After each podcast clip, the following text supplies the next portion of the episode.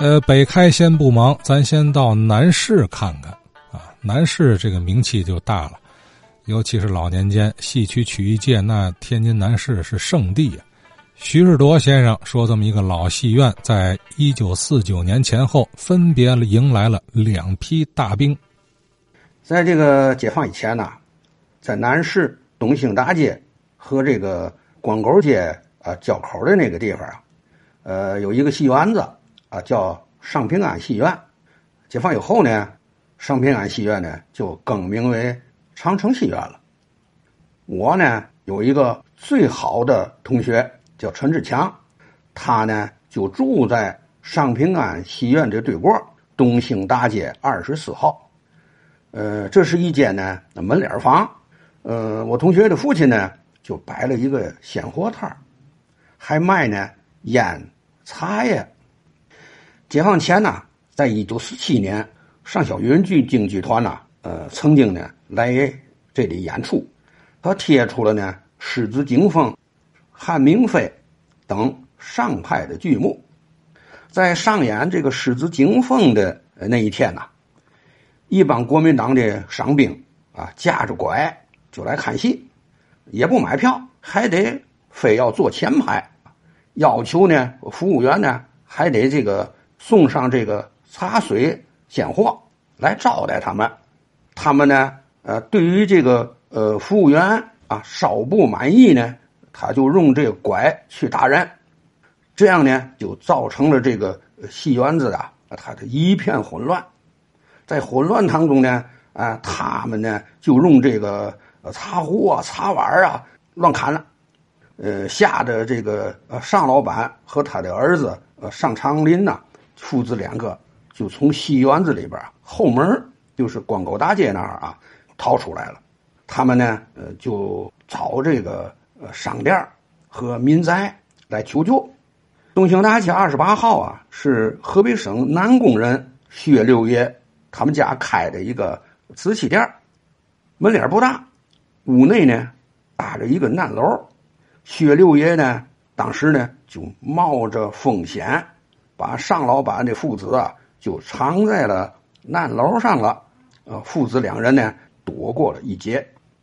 砸园子的这个国民党伤兵啊，他还不依不饶，他叫来了国民党的宪兵，在这个园子里啊，还鸣枪，而且呢，呃，击中了一位老者的大腿。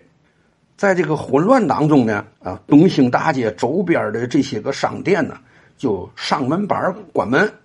我同学的他的老舅呢，也正赶上这件事儿，他就呢帮忙啊来收摊国民党伤员呢就去抢这个鲜货、抢香烟，不但不给钱，还要打我同学的老舅。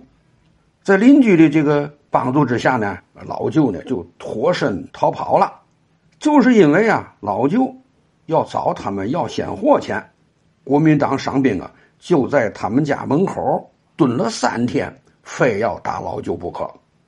解放前呢，上平安，实际呢是不平安的。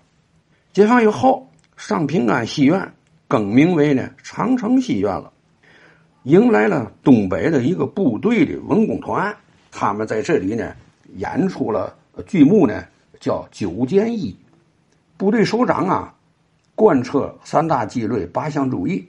要求文工团的演员演出结束以后啊，要把赊的账要还清。